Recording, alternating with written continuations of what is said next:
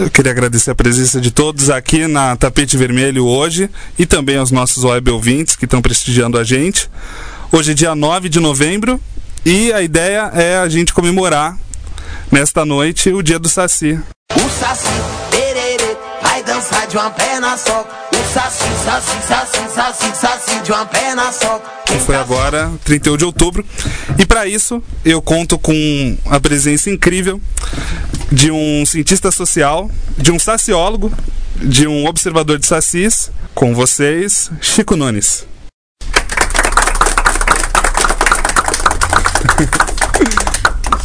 Boa noite.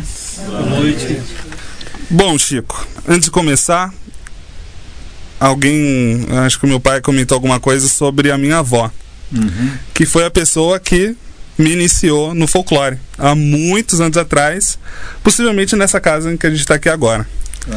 É, não só contando histórias fantásticas, mas também através de cantigas, gestos, hábitos, né? Lembrando que o folclore não é só Puitatá, não é só Saci, é também. Mas é, por exemplo, a gente bater na madeira, né? É, e eu queria então começar, estendendo o tapete vermelho, com uma cantiga que ela cantava na época. Ela falava que três irmãs tinham ganhado um presente cada uma e elas queriam mostrar, mas sem se passar por vaidosa. Então a primeira tinha ganhado um anel, a segunda tinha ganhado um brinco e a terceira tinha ganhado uma sapatilha. Então uma delas falou: Mana lá um bicho e apontou, mostrando o anel. Mata que se mata, mata é a da sapatilha. E a última, balança a cabeça nega- negativamente falando: Não mata não, não mata não. Então, para começar, minha pergunta é: Por que que 20 anos depois, eu, um homem crescido, fiz faculdade e tal, por que, que é importante, pode ser relevante para outras, outras pessoas, adultos que não são mais crianças que estão ouvindo, por que, que é importante interessante revisitar o folclore? Bom, é, o folclore, como ele é a essência da cultura popular, ele por si só já batalha para sobreviver, né? Mas é, o que a gente tem observado é que, principalmente no final do século XX e começo do século XXI, é, vários setores da sociedade passaram a ter maior interesse com relação é, ao folclore. Esses setores são principalmente o setor acadêmico, intelectuais, e porque é, no caso que eu acompanho mais, que é o caso do Saci, é, isso veio de uma motivação porque cresceu muito a festa do Halloween aqui no Brasil. E quem participa do movimento do Saci não tem nada contra as bruxas, pelo contrário, as bruxas são nossas aliadas, enfim, a gente. Né, Vocês não são um monte de Policarpo Quaresma? é, não, a gente compreende a história das bruxas, que é uma perseguição misógina histórica, né? E então a- as bruxas são aliadas do Saci. Mas o problema é que a inserção da festa do Halloween, ela veio muito dentro da indústria cultural norte-americana. Ela é uma expressão muito forte do imperialismo cultural, porque ela veio através dos cursos de inglês e e aí ela vem também de uma forma acrítica e ela não respeita as regras da globalização que foram impostas ali no final do século XX e a gente diz que ela não respeita as regras da globalização porque se- da mesma forma que a gente tem que é, engolir abóboras, etc e tal, a gente gostaria de exportar o saci, só que eles não aceitam a exportação do saci. Eles não aceitam fazer a gente pegar aquele monte de abóbora fazer um camarão na moranga. Não Exatamente. tem, não tem, não rola essa É, troca. então, é uma troca aliás, desigual. o, o, o prato perfeito seria a abóbora com carne seca, né? Para ficar assim original, né? Mas o, o nosso desejo é que houvesse esse intercâmbio, que o Saci pudesse ir para os Estados Unidos, que o Saci pudesse ir para a Inglaterra, para outros lugares. O problema é que não é uma troca, é só uma imposição cultural. Por isso que a gente acabou entrando nessa briga e aí vários intelectuais também participam, né? então tem setores da imprensa que são simpatizantes, etc. E aí a gente acha que, retomando é, essa mitologia, é, a gente vai proporcionar uma nova perspectiva cultural para a sociedade. Então é muito em cima disso que a conquista do dia do Saci, toda a mobilização, foi em cima do dia 31 de outubro, que é onde, entre aspas, tradicionalmente se, comemora o Halloween. Isso. Então, porque a ideia do movimento Saci é, não é entrar em conflito com a festa do. Saci é xenófobo? De jeito nenhum, pelo contrário, né? O, a gente. É, acolhe os imigrantes, aqui no nosso caso do Brasil, principalmente haitianos, os imigrantes do continente africano. Aliás, a própria história do Saci é uma história que incorpora todas as formas de imigração e de deslocamento humano, né? Para quem não sabe, o Saci antes de ser negro, antes de representar a cultura afro-brasileira, ele era indígena. Ele chamava-se Iaci. Né? Que era um, um duende da cultura guarani. Então, só com o, a vinda dos negros escravizados aqui para o Brasil Sim. é que o Saci é, incorporou essas características que ele tem até hoje. Né? Então, também para quem não sabe, é, o Saci ele estava acorrentado por uma perna, né, como vários escravos negros, e ele ficou no dilema entre passar o resto da vida acorrentado ou amputar a perna e ser livre. Então ele fez a segunda opção, por isso que ele é um símbolo de liberdade, né? Até hoje ele simboliza isso, uma pessoa livre, mesmo que tenha sido obrigado a ficar amputado. deixar um né? pedaço de si é. para trás. A propósito, até o, o gorrinho que a gente está usando aqui agora, esse gorrinho vermelho, para quem não sabe, é, a origem dele vem lá do Império Romano, o, o Piléu, porque no Império Romano quem era escravo e deixava de ser escravo, ele tinha que colocar o gorrinho para quem conhecia a pessoa como escravo já ficar sabendo que ele não é mais escravo. Então, inclusive na Revolução, Francesa, Francesa, também, o Piléu, a gente pode olhar vários quadros, né, várias figuras que simbolizam a Revolução Francesa, é, vários revolucionários estão lá usando o Piléu, né? Por isso que ele é esse símbolo de, de liberdade. Então, acho que ele é uma figura importantíssima do símbolo de luta de libertação no Brasil, né? Então, ao mesmo tempo que ele congrega toda, todas essas matrizes formadoras da nossa cultura, ele ainda tem um, um, um que aí de liberdade, que é um, um, um espírito que o brasileiro carrega na sua história. Que, outra, que outras características que você vê aí no Saci que fazem ele ser um símbolo tão bom do, do nosso folclore? Então, ele, ele tem muitas, mas eu, eu, penso o seguinte: hoje ele é o símbolo da defesa do meio ambiente. Porque o Saci, o lugar predileto para ele é na floresta, sempre na mata. Se bem que com a urbanização brasileira, a gente tem Saci urbano. Né? A gente tem Saci online, o Saci já está na era digital, né? Então tem muita gente que acha que o Saci é um negócio antigo. Inclusive o termo folclórico dá um ar assim. É. Velho, antigo, mas não, o Saci ele é digital. O meu Saci, inclusive, eu soltei lá no Parque Trianon, né? Ele vive ali na Avenida Paulista Show. e tal, apesar de que o Parque Trianon é uma parte da Mata Atlântica, né? Então ele vive nesse trânsito entre a floresta e o centro urbano, né? Certo. No meu caso, o meu saci ele veio de Botucatu. Não sei se todo mundo sabe, Botucatu tem a Associação Nacional dos Criadores de Saci. Então lá tem uma, um grande é, bambual lá que o, saci ele nasce no segundo gomo do taquaruçu. Não sei se todo mundo sabe, aquele bambu grosso chama taquaruçu. Então se a gente conta de baixo para cima, o segundo gomo sempre tem um saci. Aí a gente corta esse gomo. No caso lá do pessoal de, de Botucatu, eles dão de presente que a gente não. A gente é contra o comércio de saci, não Opa. pode comprar saci. Tráfico.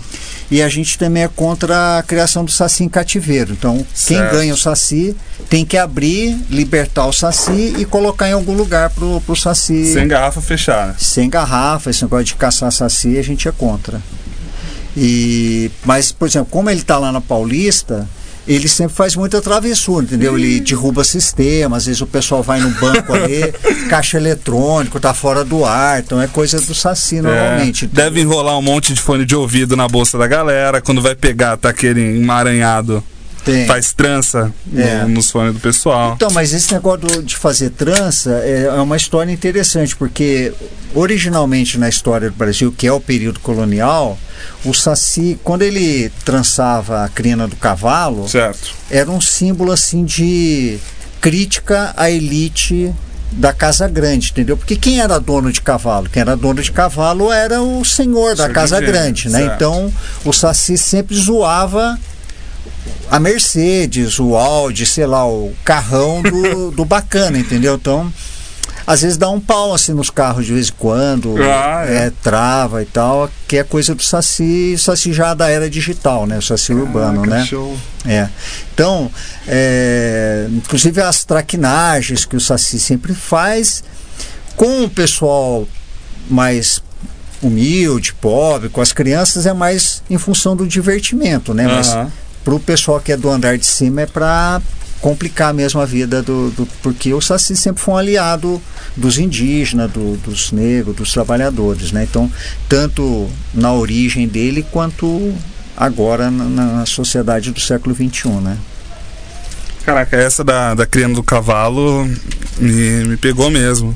É, Pô, faz todo sentido. é, porque historicamente quem tem cavalo é fazendeiro, né? O proprietário, nunca o trabalhador rural, um escravo pôde ter cavalo, né? E- Por isso que hoje em dia os carros, o motor do carro se mede pela quantidade de cavalo, né? A, potência do carro, né? Então quanto mais cavalo, mais zoeiro que o Saci faz. né? Ele adora isso. É, pe- pegando um gancho aí, essa coisa da crina do cavalo. Tá. É, eu tinha. Tá certo que folclore não exatamente existe o certo e o errado, mas existe o que é o. Existe folclore e o que não é folclore, ficção. Tá. Eu, um- uma versão que eu vi era que ele faria a trança na crina do cavalo para chupar o sangue dele. Hum, Não sei se procede. é. Mas aonde eu li isso também era num contexto que tentava dar uma demonizada ali no Saci para deixar ele um pouco mais, por assim dizer, descolado. Porque se transforma ele ali num, num, num dia- num diabo, num- numa criatura que toma sangue e tal. Uhum. Que é um esforço que se vê, eu vejo em vários lugares, no audiovisual, eu vejo na, na internet, de tentar atualizar ou de trazer, mais, de resgatar o folclore sobre essa via do sobrenatural, com, né, pautado em, em questões de horror Uhum. lá de fora e às vezes ne- nessa nesse intuito que pode ser muito nobre dão uma aumentam um ponto nesse conto Tá. como é que você vê É, isso não, eu já vi, eu, eu já vi livros, inclusive tem artistas que colocaram essas características aí meio de Drácula no Saci É. e tal, né? Eu particularmente não, não curti essa ideia não, entendeu? É, principalmente porque o Saci ele tá originalmente ligado à questão infantil, entendeu? Ele tanto pelas características dele, né, que normalmente o Saci tem um metro e meio de altura, né? Então ele está muito vinculado com esse imaginário ali do, do trânsito entre o infantil e o adolescente. É, ele é a figura mais bem aceita pelas crianças se a gente olhar o leque de figuras é, do folclore brasileiro, ele é sem dúvida o, o mais querido, enfim, que as crianças gostam. Não por acaso o Machado de desculpa, o Monteiro Lobato escreveu vários livros, ele aparece em, em várias situações aí da, da literatura, né?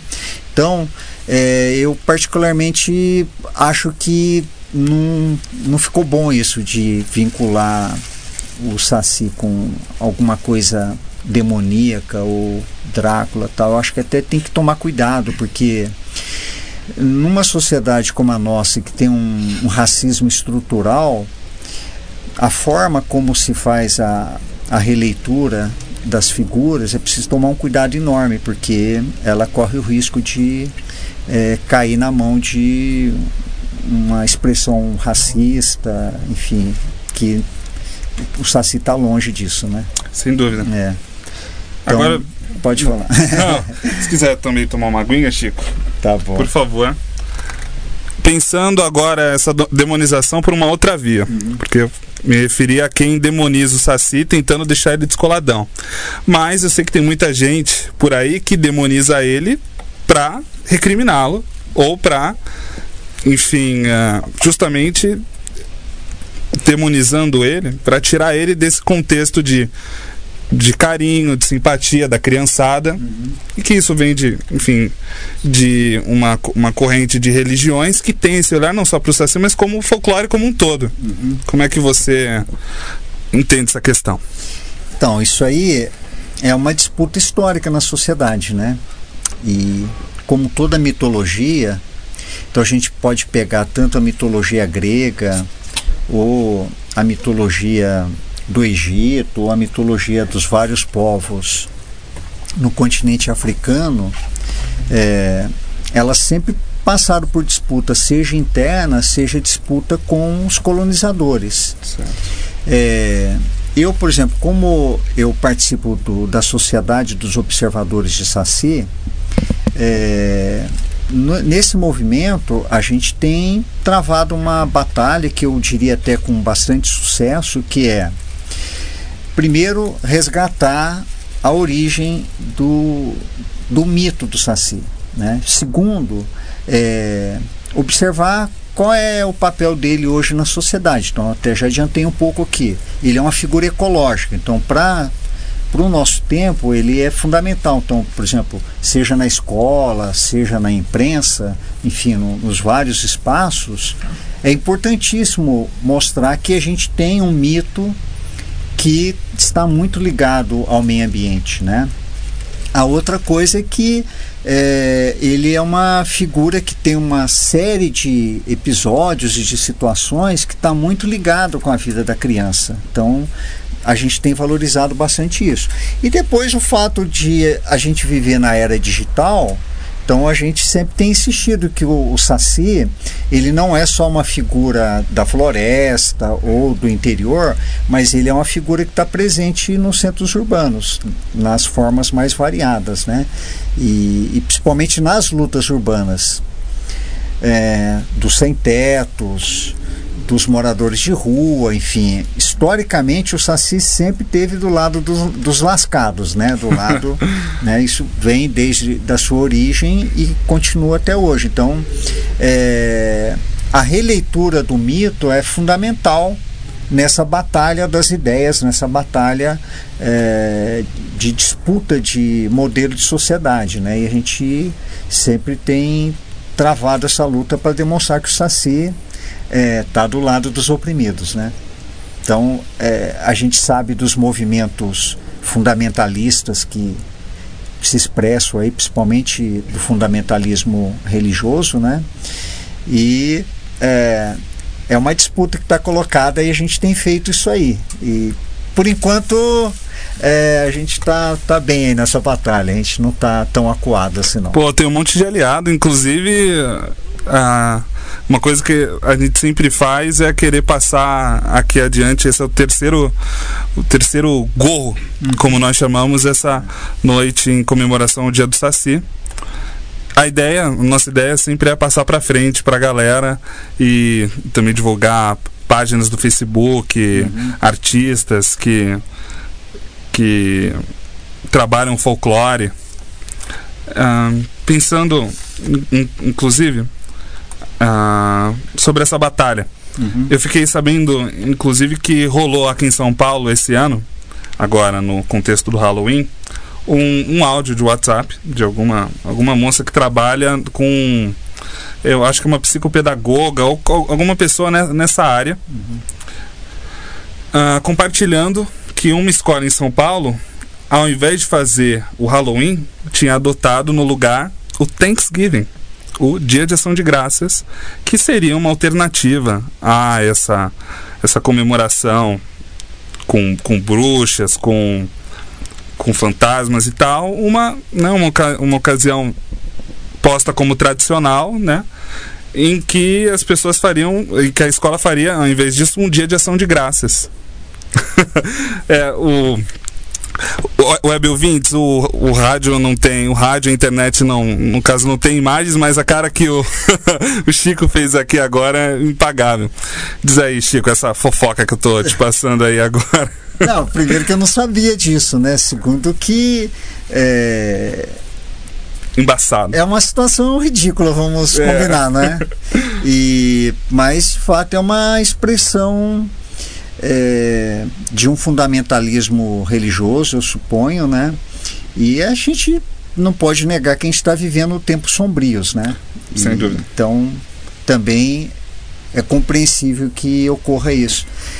Então, veja que essa, essa questão da disputa das datas também, ela passou pelo movimento, porque acho que todo mundo sabe que, do ponto de vista do calendário escolar, o mês que se estuda, que se comemora o folclore é o mês de agosto. agosto né? Então muita gente perguntou, mas por que, que o dia do Saci é 31 de outubro e não no mês de agosto?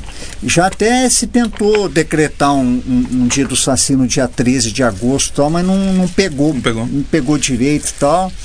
E, mas a gente sabe, né, que todo mundo que estudou que no mês de agosto faz pesquisa, faz festa do Saci e tal. Mas é, é, esse negócio de colocação de graças no dia 31 de, de outubro é emblemático, né? Porque, pô, se a gente for olhar, é, a maior parte dos grupos religiosos eles proporcionam muita desgraça para o Brasil né, e para os países de modo geral. Né? Então, é muito hipócrita né, é tentar celebrar ação de graças onde só aumenta desemprego, só aumenta desigualdade social, aumenta a violência, aumenta a homofobia, os índices agora de, é, de feminicídio estão disparando enfim, de pedofilia e tal. Quer dizer, a gente é uma sociedade que supostamente é cristã, mas na prática ela é anticristã, né? E, e aí fica é, esse, essa hipocrisia religiosa e querendo fazer uma disputa é, que, do ponto de vista prático, é, o resultado é, é quase nenhum, né? Então, é, eu imagino que deve ser alguma iniciativa isolada, provavelmente não vai crescer esse negócio, né? Mas é, para nós só nos resta continuar batalhando para o 31 de outubro ser bem aceito. A gente já sabe, inclusive, de algumas escolas de inglês que introduziram o Saci no meio da Legal. festa do Halloween, entendeu? Aí. Então, muito lentamente está tendo essa troca, né? Porque a gente não quer acabar com o Halloween, a gente respeita, ele tem toda uma tradição, a gente conhece a história anglo-saxônica, a origem toda dela. Ainda que, a, ainda que a comemoração em si também esteja um pouco distanciada da origem, né, da tradição e seja algo é. mais mercadológico, midiático que seja. É, porque, por exemplo, muita gente não sabe, mas grande parte dos produtos que são comercializados aqui no Brasil relacionados ao Halloween paga-se royalties. Tá? Então, Sério? Tem alguns tipos de abóbora, alguns tipos de figura que vende Caramba. no comércio, eles, eles estão padronizados, eles estão é, com direitos autorais e tal. Então, tem uma propriedade intelectual. Tem. Quando que a, o folclore, por definição, não é. tem propriedade, algo então, que é de então, todo mundo. É, então isso é mais incrível, que, por exemplo, a gente mesmo não consegue ganhar dinheiro com, com os nossos mitos, né? Então, acho que também é uma questão que precisa a gente se questionar e observar como é que a gente se coloca no mercado com relação a essa mitologia. Inclusive aqui é interessante lembrar que a figura que mais impulsionou é, a mitologia do Saci foi o Monteiro Lobato, né? E ele impulsionou porque no início do século XX ele estava passeando ali no Parque da Luz, ali no centro, e andando pelo parque ele viu lá vários gnomos e todos assim de cultura estrangeira. E aí ele se perguntou, pô, mas não tem nenhum boitatá, não tem um saci, só tinha anão, enfim. Uhum. de outras culturas e tal, né? E aí ele escreveu na coluna do jornal, né, que ele era colunista, e ele pediu para os seus leitores mandarem relatos é, de figuras da mitologia brasileira tal, especialmente do Saci. E aí veio tanto relato que ele organizou isso tudo e ele compilou, virou um livro de mais de 200 páginas até porque é, o Saci, dependendo da região do Brasil, ele muda de nome, né? Por exemplo, lá no sul chama Negrinho do Pastoreio. Então, depende da região que a gente vai, é, muda um pouco o nome do Saci. E vieram essa, esses relatos. Então, o Monteiro Lobato compilou os relatos e depois ele foi introduzindo na, na sua literatura.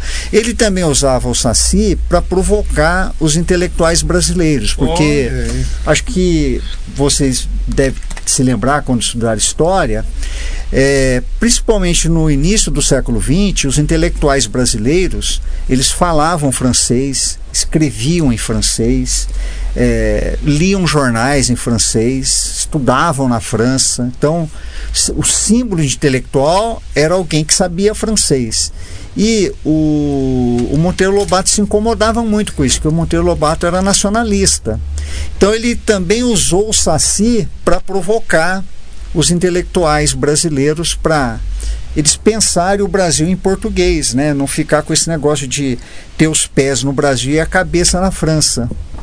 E aí provavelmente a partir dessa provocação a gente passou a ter um, um Gilberto Freire, um Sérgio Buarque de Holanda, então são intelectuais ali da primeira metade do século XX, alguns já no meio do século XX, que começam a escrever em português, a pensar o Brasil e estudar a Casa Grande, a Senzala, eh, os caipiras do interior, como Antônio Cândido fez. Então, é, os melhores intelectuais brasileiros, até culminar no, no Florestan Fernandes, porque a tese de doutorado do Florestan Fernandes é sobre o folclore brasileiro. Olha aí, né? não sabia dessa. E então a gente vai encontrar ao longo do século XX vários intelectuais que vão se dedicar, inclusive alguns se dedicaram inclusive a fazer dissertação e doutorado sobre o Saci que pesquisaram, então, pesquisadores da USP, da Unicamp, de várias universidades brasileiras. Né?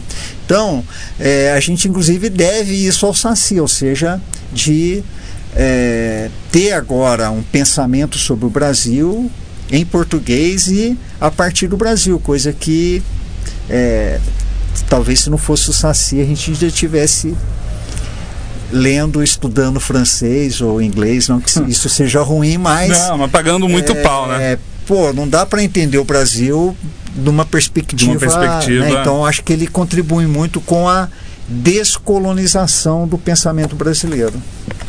Caraca, demais, Chico. É. Show. Ah, bom, eu eu tive o prazer de defender a minha a minha tese de monografia da universidade alguns meses atrás e a temática que eu pesquisei foi sobre o panafricanismo, né, sobre correntes, uhum. sobre perspectivas é, de descolonização. E aí eu olhei o panafricanismo e a expressão dele de se libertar das influências externas, mas ao mesmo tempo resgatar tudo aquilo que foi perdido pelo processo de colonização. E eu vi isso no rap feminista negro. Foi, foi essa minha, uhum. a minha dissertação. E eu achei muito da hora você associar o Saci também com essa descolonização ao longo do século XX. Então, da, da mesma forma que quando eu terminei esse trabalho, e terminei esse trabalho também numa. na parte da academia, eu tinha esse esforço de descobrimento, eu também tive um processo de autodescobrimento, de resgatar minhas raízes, esse trabalho na tapete pessoas. Então, para quem está ouvindo a gente e de repente acendeu uma luzinha na cabeça e tiver um interesse em pesquisar ou descobrir algo no tema ou sei lá, é, ir atrás das histórias que ouvia quando, quando era criança, da, das lendas que eu, os causos de família. Como que essa pessoa, bem intencionada, porque eu acho que de repente essa galera do Thanksgiving também era bem intencionada. E possivelmente. Mas como uma pessoa bem intencionada, que tem o folclore agora na mira, com, onde que ela pode. Como ela pode fazer para, como diz um, um grande divulgador do folclore que eu gosto muito, Andreoli Costa, como que você vê que essa pessoa pode tirar o folclore da garrafa? Bom, é, como fonte, eu vou fazer propaganda do movimento que eu participo. Tá certo, pô. que é a Sociedade dos Observadores de Sacê. Então tem um site, quem tiver interesse, dá uma olhada lá no site, vai encontrar um vasto material. Então, desde charge, fotos, obras de artistas, todos referentes ao Saci, mas vai encontrar bibliografia também, vários livros, tanto didático como livros mais teóricos tal.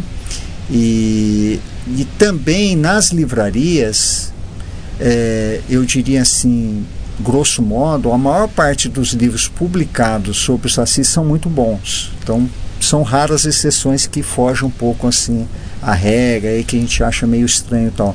Mas a maioria do, dos livros que tem na livraria, seja dirigido às crianças, mas, por exemplo, para professor, livro didático tal, tem é, muita coisa boa. E aí eu acho que também tem uma terceira questão que ela tem que ser jogada como desafio para todo mundo, seja para quem é acadêmico, seja para as pessoas de modo em geral, que é o seguinte. Uh, o Ocidente ele é muito marcado pela mitologia grega. Né? Eu, eu sou professor de filosofia. A filosofia ocidental ela é praticamente é, toda baseada no pensamento grego, na cultura grega. É, a produção do Freud, pelo menos a metade das teorias dele são baseadas na mitologia grega complexo de Édipo, etc, etc. Só que é, mais do que já passou da hora da gente buscar a mitologia brasileira, a mitologia afro que veio para o Brasil, a mitologia indígena. Né? Então, a gente teve há um tempo atrás, um tempo atrás que eu quero dizer, lá no final do século XX, um autor que escreveu um livro chamado crítica da razão tupiniquim. Olha só. Então, assim, só o título já é. dá um lance bacana. Por quê? Porque na filosofia ocidental, a crítica da razão pura do Kant é considerada assim uma obra máxima do pensamento racional, blá blá blá blá blá blá. E aí esse autor, é, ele resolveu escrever um livro que seria o seguinte: como o nosso pensamento brasileiro pode ser feito numa perspectiva daqui do Brasil, tomando em conta a mitologia indígena, a literatura brasileira, etc. Então, ele fez um esforço que eu acho assim que mais pessoas precisariam entrar é, nesse movimento de produção, porque aí a gente teria que pensar uma estética a partir da nossa história, uma ética, uma linguagem, uma filosofia da linguagem. É um trampo interdisciplinar, tem espaço para todo mundo. É, uma filosofia política, né? Porque certo. quando a gente pensa em política e quando a gente estuda política, é a política europeia, certo? Seja pensamento liberal, pensamento socialista, o pensamento anarquista, o, o próprio capitalismo, né? E a gente precisava ver um pouco como os povos indígenas se organizaram e se organizam até hoje. Como é que eles fazem política? Como que era feita a política no quilombo? Então, eu penso assim que o, a mitologia em torno do Saci é uma mitologia muito rica que ela tem que nos estimular agora no século XXI. Entendeu? Então, e dá para é, produzir assim nas perspectivas mais variadas por exemplo, o Saci, ele é deficiente. Então, ele pode ser uma figura importante na luta dos deficientes na sociedade, certo? O Saci, se a gente for examinar assim detalhadamente, ele não é macho nem fêmea. Porque, é verdade. Né, não sei se a, a gente fala o Saci, dá, dá a impressão que é o homem o Saci, né? mas não, ele, não, ele não tem um, um sexo definido. Então eu acho que, por exemplo, na luta LGBT, ele é uma figura importantíssima. Entendeu? Então, é, em várias perspectivas, a mitologia do Saci é riquíssima. Então, eu acho que eh, a gente tem que respeitar a mitologia grega, enfim, de várias civilizações, mas a gente precisa valorizar mais a nossa mitologia. Né? E valorizar significa pesquisar, investigar, mas também fazer uma releitura, dar uma ressignificação e é, localizar essa mitologia agora no nosso tempo. Né? E eu penso que o Saci é um mito assim riquíssimo, né? que a gente poderia aqui passar um tempão é, olhando as várias possibilidades do que dá para é, se apoiar no Saci e propor novas alternativas, né? Caraca, é isso aí. Inclusive essa do a gente poderia passar horas aqui, eu acho que pode ficar como uma lição de casa ou com uma perspectiva para um, uns desdobramentos aqui desse, desse gol. Claro. Pô, Chico, como a gente se aproxima aqui dos dos 45 do segundo tempo, perguntas, comentários? Oi, boa noite. É a Beatriz aqui. É, Chico Nunes foi meu professor de filosofia. Acho que eu devo muito, assim, quem eu sou hoje, pelo que eu conheci da filosofia com o Chico Nunes. E eu sei que ele faz um trabalho. Eu conheci o, o Chico falando do Saci. É, se eu não me engano, Chico, você dava aula na Casper Libero e você fazia saciata na Avenida Paulista. É, é sobre isso que eu queria saber. A saciata tinha toda esse, essa conversa. Então, como eu, eu trabalhava mais no ensino superior, eu acabei fazendo experiências que atingissem essa faixa etária, né? Porque de modo geral, o SACE é muito trabalhado no ensino fundamental. Às vezes nem no ensino médio ele entra, fica muito lá no ensino fundamental. Aí eu fiquei pensando, pô, o que, que dá para fazer com a juventude e tal, né? Então, uma primeira ideia foi essa de fazer essa seata, que era atravessar a Paulista de um lado para o outro, pulando numa perna só.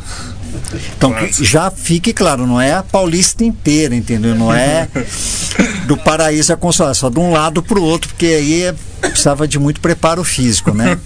É, Crossfit do Saci. É. A outra coisa que eu achei que foi legal que a gente fez foi o futebol do Saci.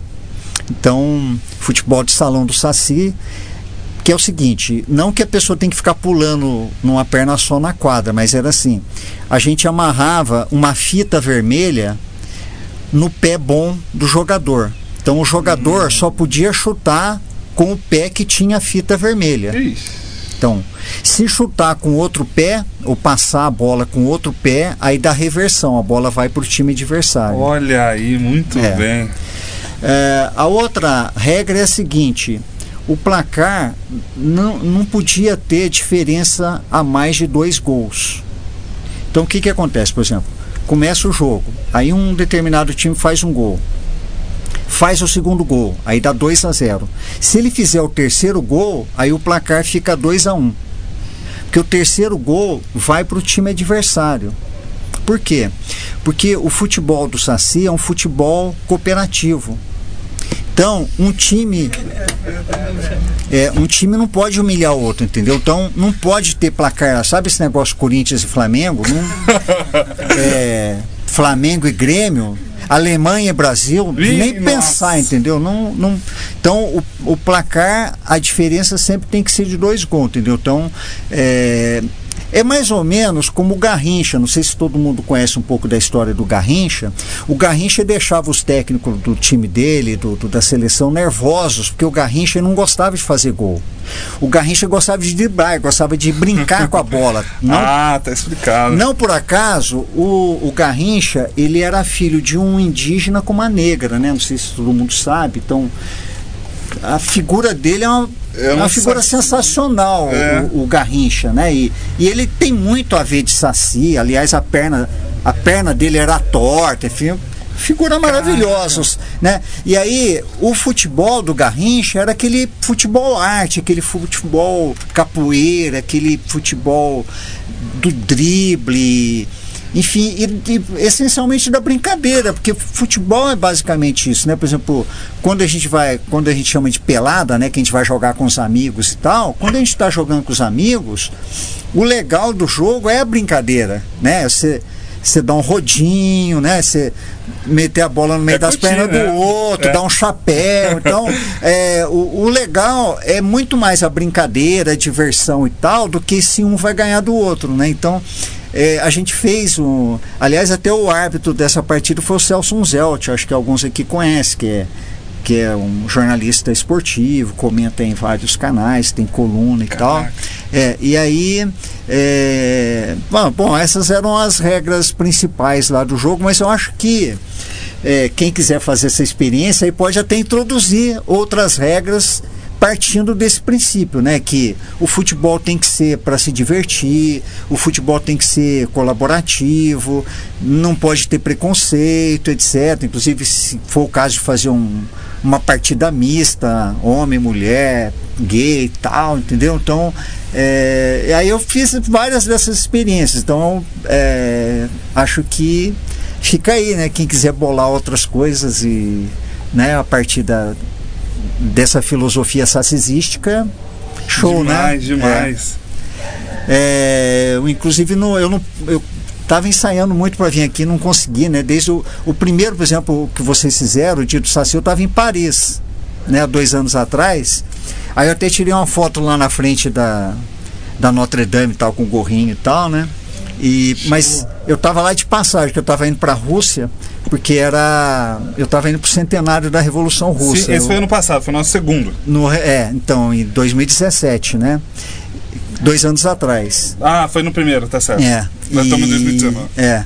E eu fui, eu fui numa delegação de professores daqui de São Paulo, lá pro, pro centenário da Revolução. A gente foi em São Petersburgo, depois Moscou, aí na volta passando pela Alemanha e tal. Hora. E o Saci presente lá todo o tempo e tal, né? Que demais. É, então acho que a gente tem que fazer esse esforço de compartilhar o Saci com outras culturas, já que a gente recebe tanta mitologia aqui, tanta figura, e eu acho que o Saci é um mito assim riquíssimo, pouco explorado, né? Então acho que a gente tem que ler mais e produzir, eu acho que principalmente produzir, né? Escrever livro, fazer podcast, desenhar, né? O, a gente tinha lá na faculdade também um, um artista, o Bieto, ele fez um grafite sensacional pra gente na época lá do eh, que ele estava fazendo faculdade com a gente e então acho que a gente tem que estimular os artistas a, a produzir isso e enfim eh, o Saci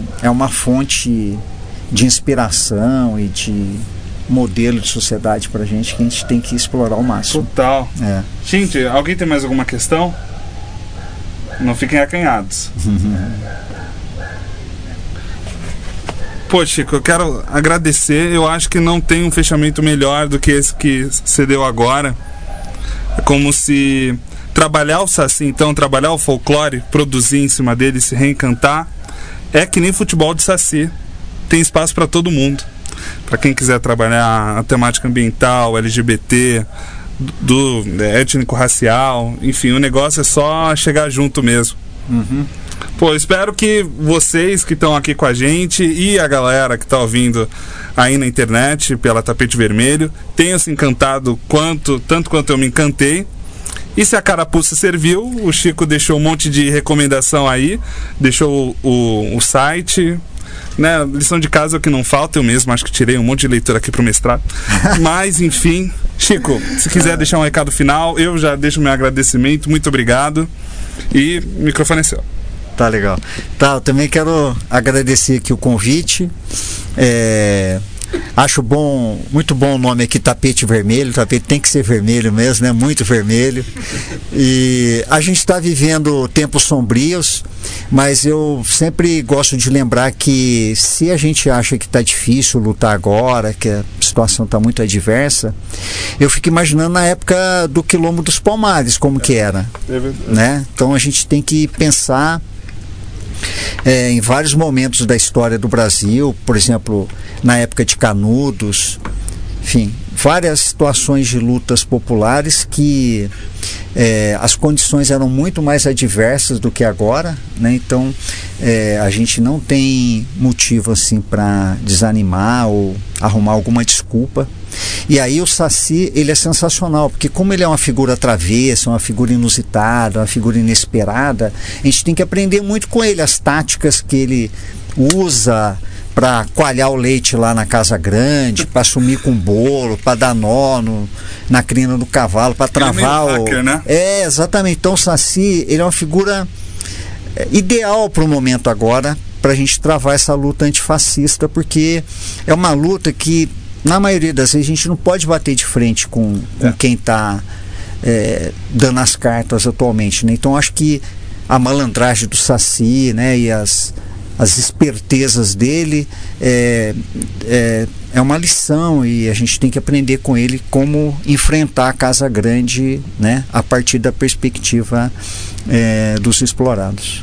E quem está com essa visão de uma outra sociedade, de um processo de libertação em todos os sentidos. É isso. Só Chico Nunes. Tapete vermelho. Tapete vermelho, Chico Nunes. Vamos dar nossos pulos. Valeu, pessoal.